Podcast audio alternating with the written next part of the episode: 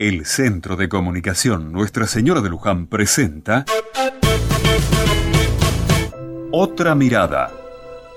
Ayer te contaba que hoy lunes se plantearía en el grupo de acción comunitaria la necesidad de arreglar las condiciones de nuestro río. La reunión fue entusiasta, enérgica y con mucha fuerza. Nos propusimos armar un plan, un proyecto de todo lo que había para hacer. Bancos y asientos, parrillas fijas, puestos de bebidas, juegos para chicos y lo más importante, la limpieza del río. Nada de eso sería tan importante de hacer. Estamos en diciembre y nos organizamos de tal manera como para que en febrero podamos empezar a disfrutar de ese espacio en familia. Lo otro, la limpieza del río, es más difícil, pero no imposible.